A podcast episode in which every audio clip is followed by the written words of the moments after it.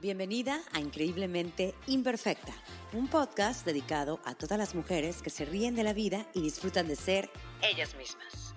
Yo soy Musme y te invito a que me acompañes en este espacio en donde cada miércoles encontrarás entrevistas, reflexiones, relatos, conversaciones y mucho más. Hablaremos de diversos temas que nos ayuden a inspirarnos y motivarnos a seguir siendo nuestra mejor versión.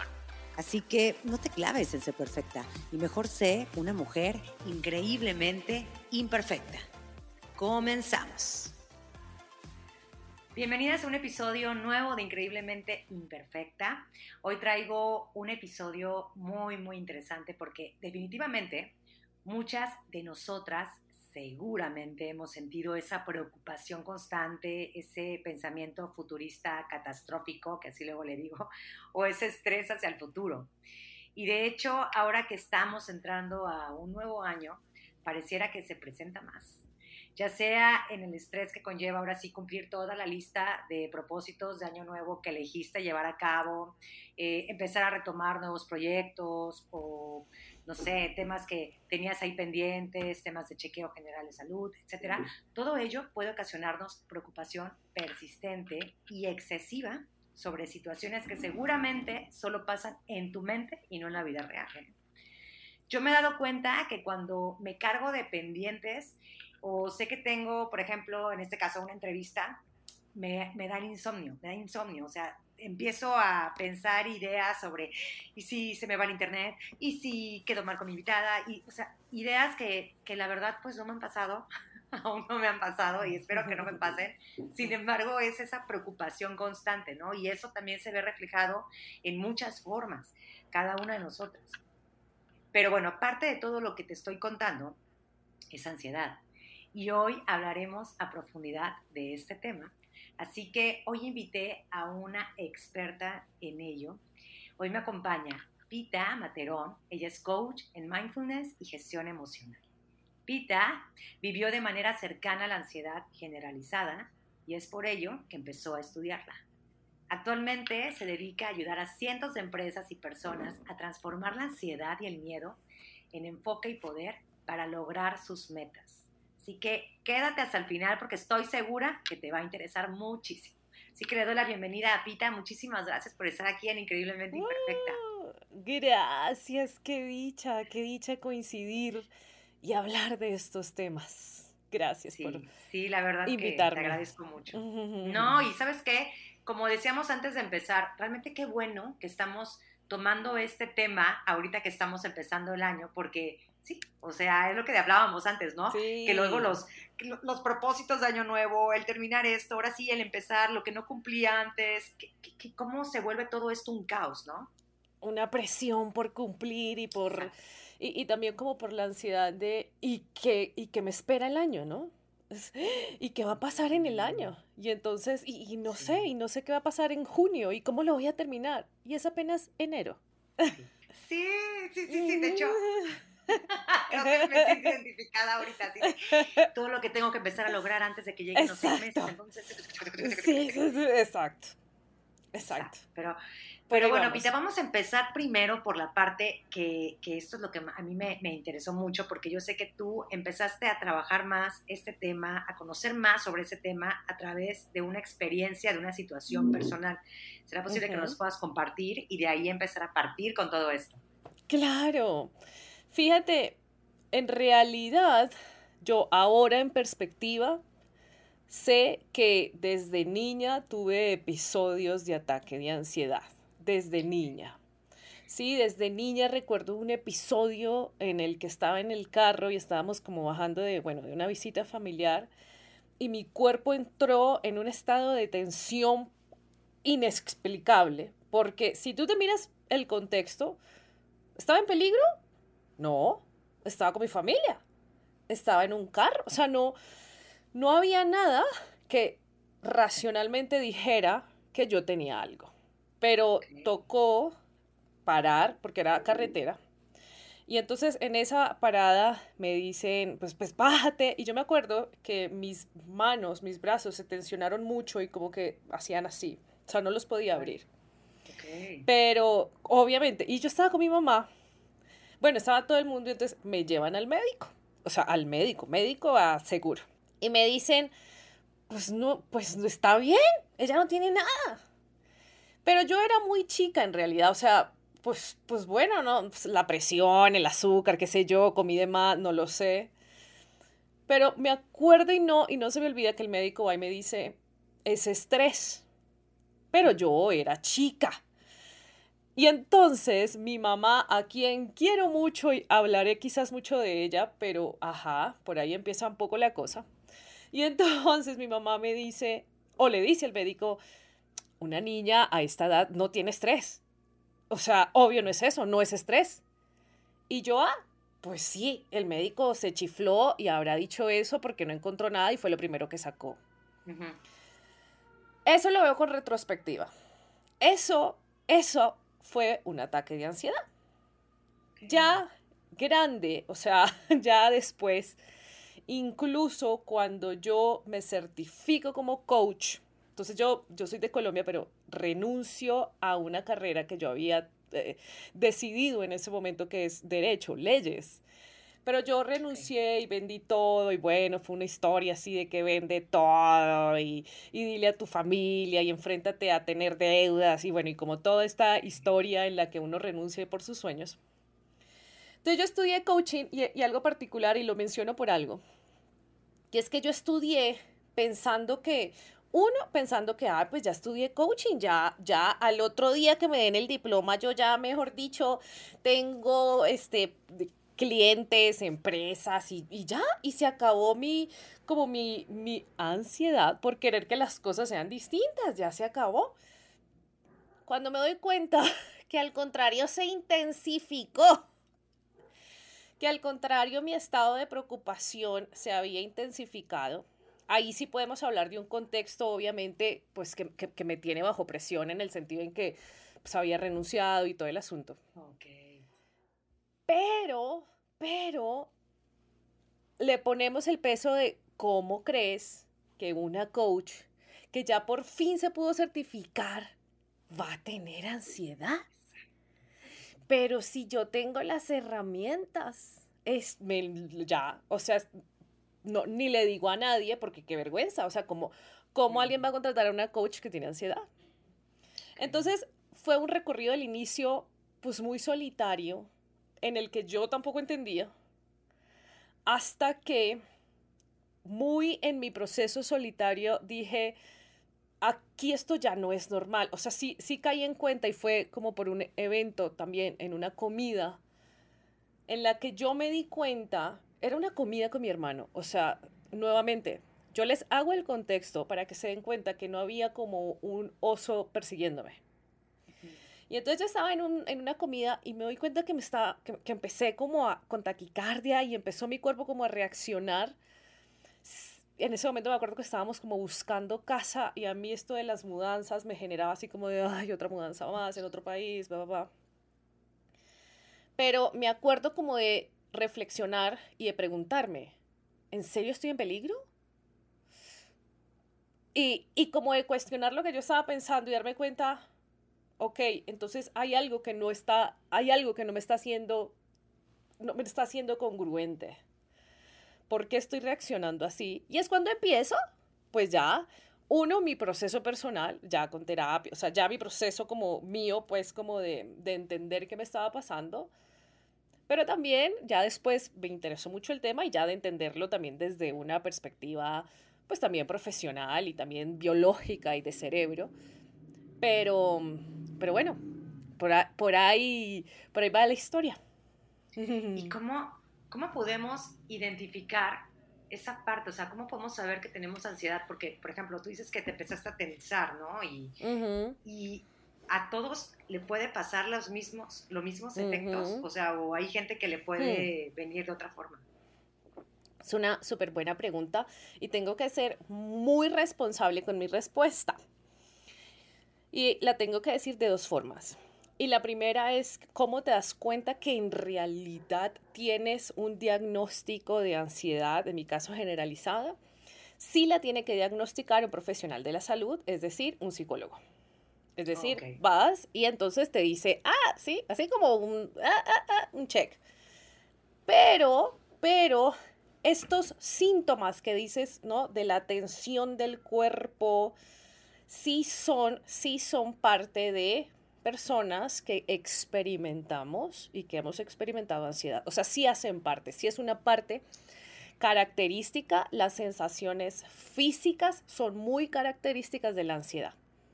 Y es como la taquicardia, el, el, cuerpo está en, un constante, en una constante tensión porque está en un constante, piensa que está en constante peligro. Entonces, el cuerpo a pensar que está en peligro, pues ¿qué hace? Se tensiona. Entonces, sí es característica, o sea, sí es característica. Ok. O sea, entonces, realmente la ansiedad, la ansiedad es miedo al futuro, ¿se podrá definir oh, así? Está bonito, me gusta. La ansiedad me gusta definirla como una resistencia al presente una resistencia a lo que hoy hay. Y atrás de la ansiedad está una emoción básica que es el miedo. Entonces, justo la ansiedad es un debe. Y bueno, nosotras que somos mujeres, deberíamos en, esta, en este momento estar haciendo esto. Debería estar pasando esto debería tener tres hijos, debería estar casada, debería tal cosa. Entonces me resisto a lo que es hoy y peleo con lo que soy. Y ahí empieza el cóctel, pues de pensamientos y hormonal y todo eso. Pero si lo queremos definir, sería resistirme al presente. realmente el mensaje que hay detrás de la ansiedad es eso. O sea, hey, atención, no te me vayas para allá. Ajá. Sí, sí, sí, sí, sí. Y qué lindo que lo dices el mensaje, porque seguramente lo, dices porque sabes que atrás de una emoción y, que detrás de estos episodios hay un mensaje. Y el mensaje de la ansiedad es un vuelve a ti. Es un conéctate, es un, hey, te desconectaste al, al debería, a lo que tiene que ser, a lo que tiene que pasar. Y es un, vuelve a tu cuerpo, vuelve aquí. Es seguro estar aquí. Recupera tu energía, tu libertad, tu conexión, pero para escuchar ese mensaje, pues es un proceso que hay que atravesarlo. Y ahí es otro cuento. Porque no se puede sola, ¿verdad? O sea, entiendo que, que nosotros necesitamos también ese apoyo, ¿no? Ese apoyo eh, de un profesional, como bien mencionas. Pero, por ejemplo, a ver, en este caso personal, que yo te platicaba, de una persona muy cercana a mí que, que, yo veo, por lo que tú ahorita me estás comentando, porque ella nunca se ha, nunca ha tomado la decisión, no, no ha querido enfrentar eso y no ha querido ir a, a, ver si eso es un ataque de ansiedad lo que le sucede. A, mi forma de ver es un ataque de ansiedad, por todo lo que dices, por lo que hemos visto. ¿Cómo, cómo realmente ayudar a esa persona. Digo, yo estoy hablando, ayudando a una persona, a lo mejor y uno se quiere ayudar a, sí mismo y dice, no, es que todavía no quiero ir al psicólogo porque no confío en el psicólogo y me da miedo el psicólogo. Hay cosas, ¿no? Pasan. ¿Cómo podemos mínimo trabajarlo? O sea, con, con, alguien cercano o con nosotros mismos, mínimo reconocerlo y trabajarlo. Fíjate, voy a responder tu primera pregunta con alguien externo y después con nosotros. Em, aquí pasa algo. Y es cuando a ti te obligan a ir a algo, pues uno va regañadientes. Uno va así como de, ay, sí, no, sí. Pero ah, queda ahí como incompleta la cosa porque fuiste obligada. No lo quieres atravesar. A ver, no me, no me hagas abrir esta olla que no he querido abrir. ¿Sí? Entonces no funciona tanto así. ¿Cómo acompañamos a una persona con ansiedad? Pues hay, hay formas asertivas que además sean pedidas por la persona, ¿sí? Imagínate que yo me siente y, vaya diagnosticando a una persona así como de, oye, tienes ansiedad. Pues, sí, o sea, uno no está así como dando diagnósticos así a la, a la libre, así de sentémonos en una comida para decirte que tienes ansiedad. Pero es que, y, lo digo porque me pasó. O sea, un, yo estaba en una comida y yo ya estaba, que de hecho, ahorita que lo recuerdo, ese fue uno también como de los episodios que yo dije, ok, tengo que hacer algo pero a mí me entró mal, porque esta es una amiga que es psicóloga y eso fue hace muchos años y ella me dice, oye, tú tienes nivel de ansiedad 5. Y yo, o sea, además cinco, ¿cuántos niveles hay o qué? O sea, ¿cómo? En ese momento a mí no me entró bien. Sí, ya después como con otros episodios y eso, pues me di cuenta que ella asertivamente lo que quería era decirme como amiga, pues, pues ve y trata eso, ¿no? Pero si lo queremos hacer de manera asertiva, pues por supuesto podemos ser espejos, pero por supuesto podemos, oye, te escucho, quisieras platicar algo. Sí, es un poco... Yo siento, la verdad, es que yo siento que la forma de apoyar a las personas que experimentan ansiedad es entendiendo la ansiedad. Sí, porque es muy o sea, como habitan en los pensamientos y en la mente, y si tú no entiendes qué es ansiedad, pues tú puedes hacer pensamientos de, pero, pero, pero, Pita, ¿por qué, ¿por qué se preocupa por esa bobada? Que no entiendo. Entonces, tu mejor forma de ayudarla es entendiendo, entendiendo cómo funcionamos, entendiendo cómo es la ansiedad. Y ya después con el ejemplo, seguramente, seguramente ella te dirá o él te dirá y, tú vas a escuchar y, ya se podrán proceder. Pero, pero no funciona tanto desde la obligación porque justo, y con eso respondo lo otro de, de cómo atraviesa uno eso, es justo eso. Uno es no teniéndole miedo, y eso es lo que pasa, que le tenemos miedo al miedo y que le tenemos pavor a tener ansiedad. Y, entonces esto es, se hace una bola gigante de, ¿cómo crees que yo soy coach y voy a tener ansiedad? ¿Cómo crees que yo soy psicóloga y voy a tener ansiedad? Pero es que yo soy una CEO, pero es que yo soy mamá. ¿Cómo crees que soy mamá y le voy a mostrar a mis hijos que tengo ansiedad? Porque como pues las mujeres, y entonces aquí estamos con nuestro justo con nuestro aquí perfección que deberíamos cargar y todo lo contrario está mal. Entonces lo primero es, pues no hacer un juicio de eso que está pasando, pues ya estuvo, pero sí enfrentarse. El, el sistema nervioso es perfectísimo y por algo se llama sistema nervioso autónomo, porque puede regularse, pero hay que permitirle regularse. Si lo evadimos, ¿sí? Si le decimos, no, ansiedad, mala, mala, pao, pao, si le hacemos así, pues jamás, jamás va a llegar a su centro, jamás va, a entender, jamás va a escuchar el mensaje. ¿Sí? Entonces, pues es un proceso, sí acompañado, sí con un, con un grupo amoroso que te sostenga seguro, sí contigo misma, pero atravesándolo. No hay, no hay, a ver, algo, algo, algo también importante es cómo habita en la mente, cómo, cómo salimos de la mente con el cuerpo. Con el cuerpo. Entonces es justo empezar a, a conectar con tu propio cuerpo, con la sabiduría del cuerpo. El cuerpo sabe lo que hace. Él sabe lo que hace. Pero hay que darle el espacio, permitirlo, acunar me gusta mucho la palabra porque es acunar, de acobijar, de, ¿sí? Lo que va llegando. Y asimismo acunar con la otra persona lo que, pues lo que vaya experimentando. Me gustó eso de acunar. Y sí, es, es, no reprimir lo que, lo que, nos, quieren, lo que nos quiere decir esta, esta emoción. Y ahorita que, que mencionabas que, que esta chica esta amistad tuya te dijo que tenías ansiedad 5. Entonces quiere decir que existen diversos tipos de ansiedad. O sea, me imagino que sí, debe de haber algo mucho más fuerte, pero, por ejemplo, ¿cómo se le llamaría a una persona que, o cómo se cataloga o se maneja? Por ejemplo, cuando tienes una ansiedad, no sé, cotidiana, ¿no? De que luego estás pensando en el futuro, pero no es como que algo tan, tan grave, así. Sí, fíjate, tienes toda la razón y lo vamos a ver de la siguiente manera vamos a verlo, una ansiedad, sí hay niveles de intensidad y como niveles que se activan en distintos contextos. Hay una ansiedad que la mayoría de la población ha experimentado, que es este estado de preocupación, que incluso, ah, que como viene atrás un miedo, pues es también de, a ver, tu cuerpo y tu mente está diseñado para sobrevivir. Entonces se activa, listo, pero en algún punto te es funcional. Y entonces ahí no nos peleamos tanto porque es funcional.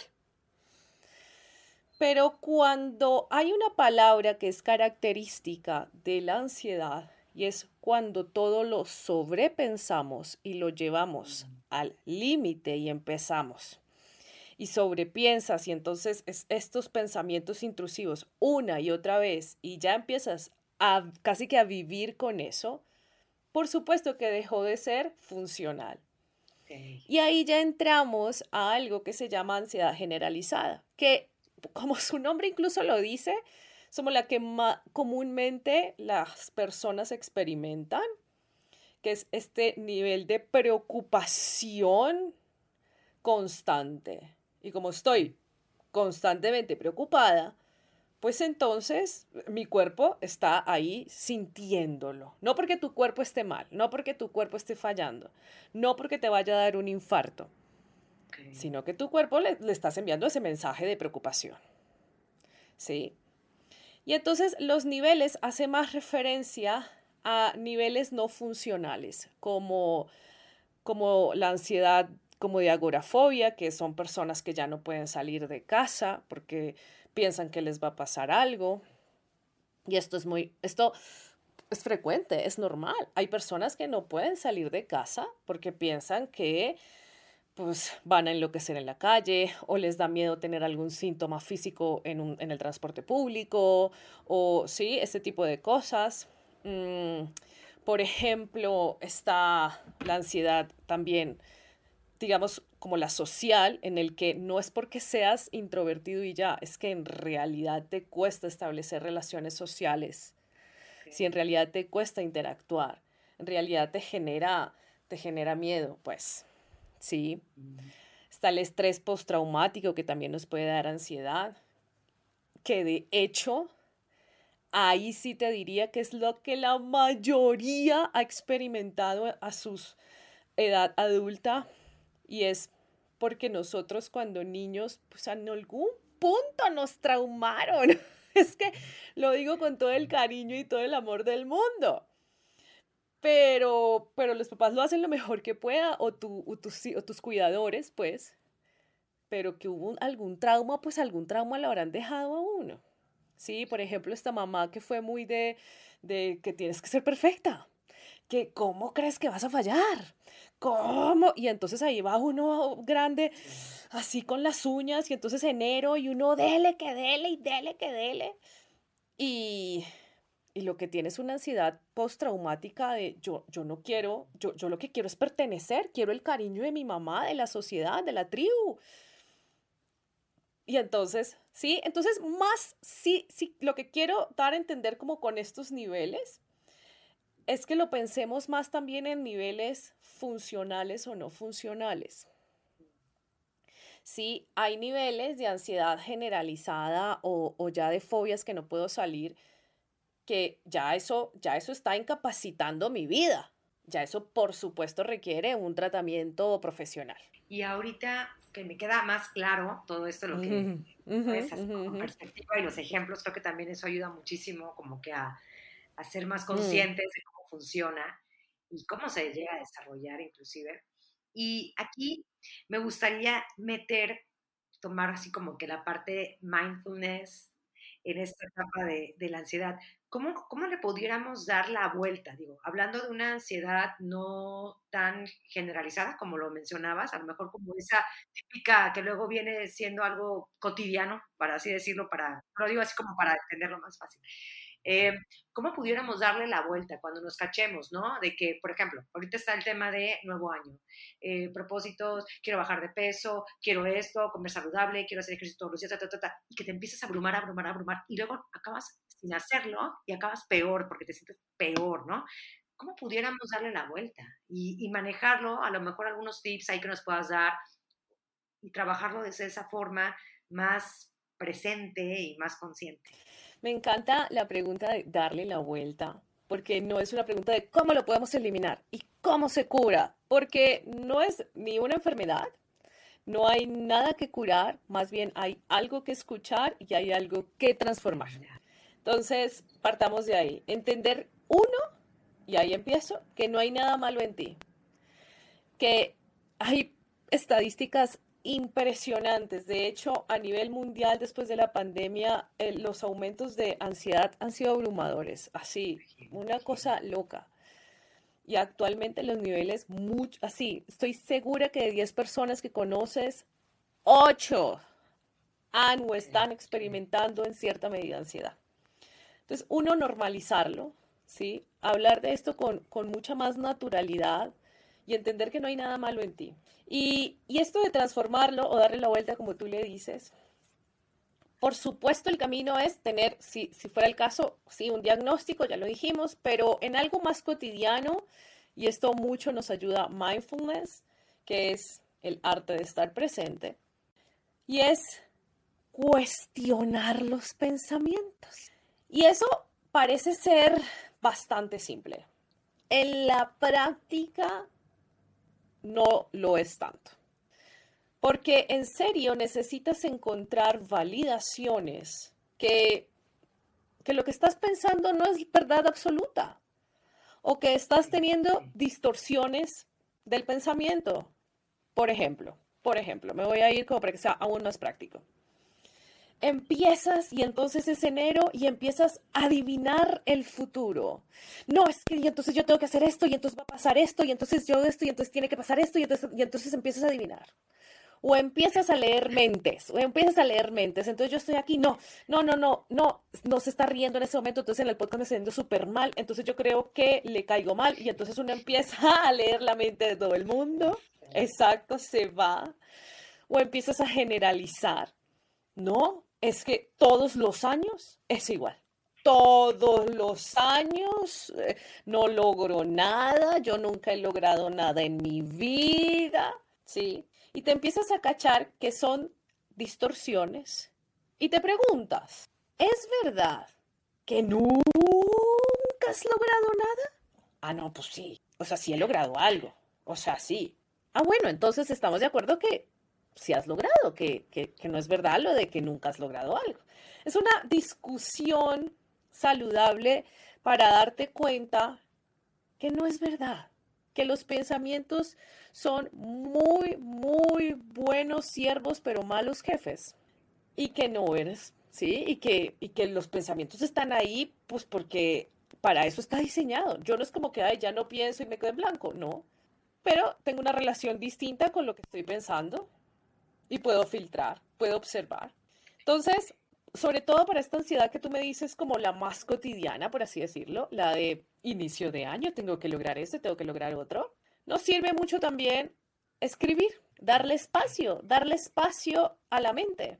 Lo que pasa es que la llenamos de cosas. Fíjate, yo trabajo, tengo sesiones con empresas, con, y es impresionante los equipos y las personas y los emprendedores las mujeres cómo nos queremos llenar cada vez más de cosas. es una locura. Sí, sí, sí, no es una locura. Y entonces no han terminado algo y ya tienen una lista de pendientes de 44 cosas y después es que no logro nada y es que, pues claro, pues ¿cómo vas a lograr? Es que cuántas, yo no sabía que tenías 44 brazos. No, es obvio. No sé, es obvio, le has dado una, no hay, a ver, nadie, nadie va a lograr las expectativas que tú te has puesto porque es que son imposibles de llegar.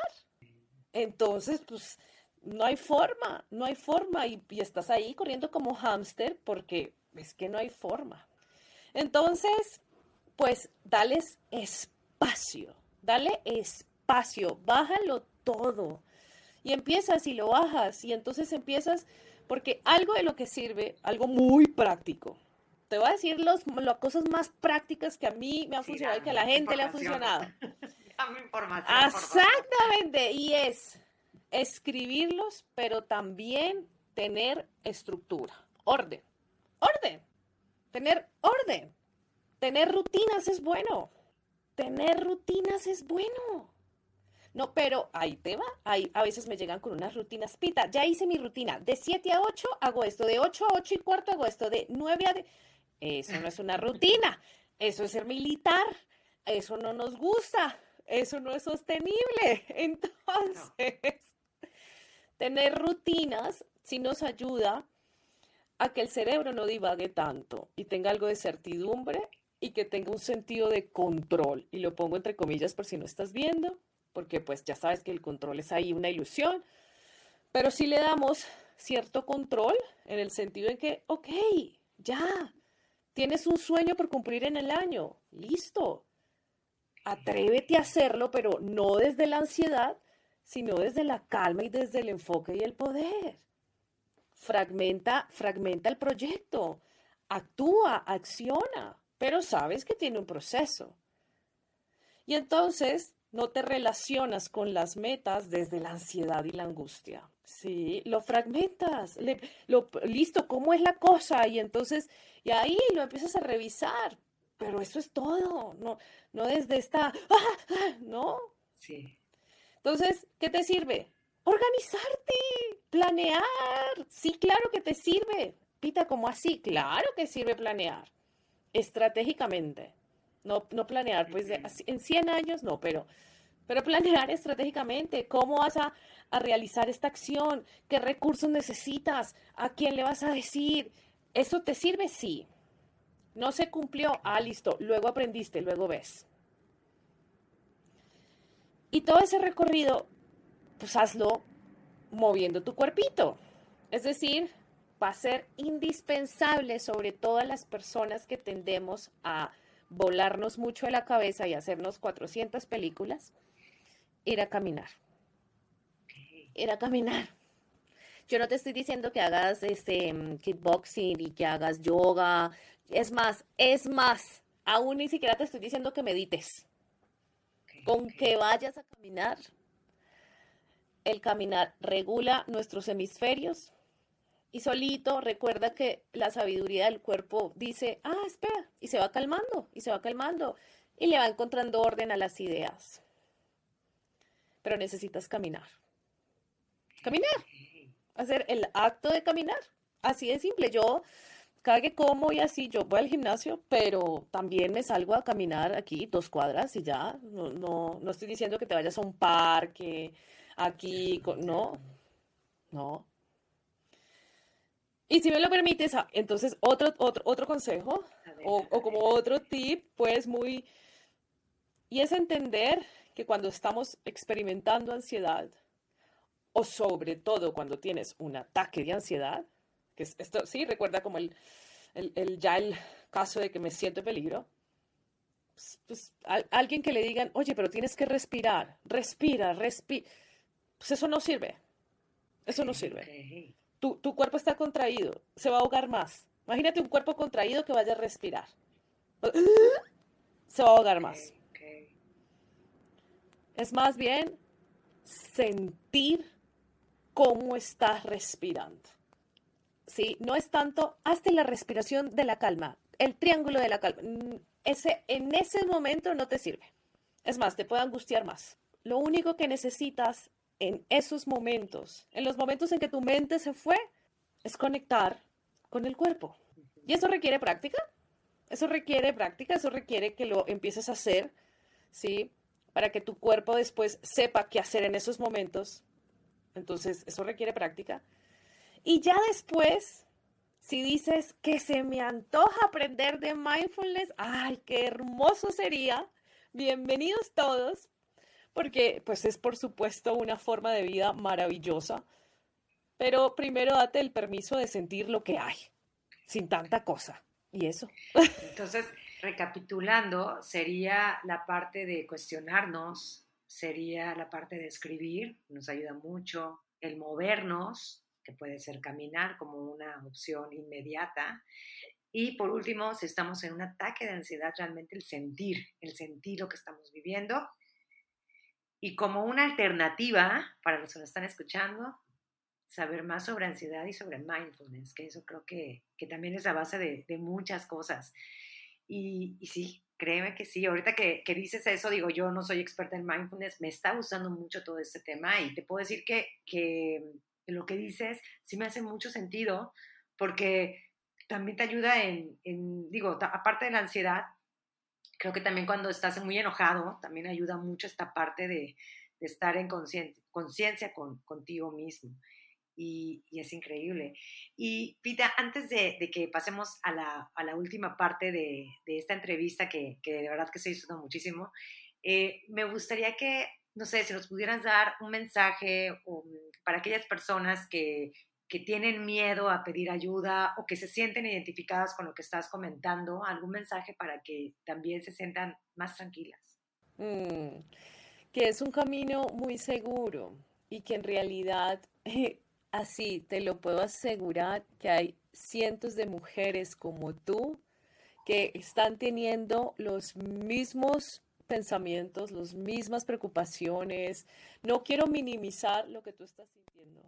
No lo quiero minimizar con eso. Yo lo que te quiero decir es que en realidad no eres la única que le está pasando. En realidad, en todos los entornos laborales, personales, familiares, hay cientos de mujeres que hoy experimentan en diferentes niveles, circunstancias, ansiedad.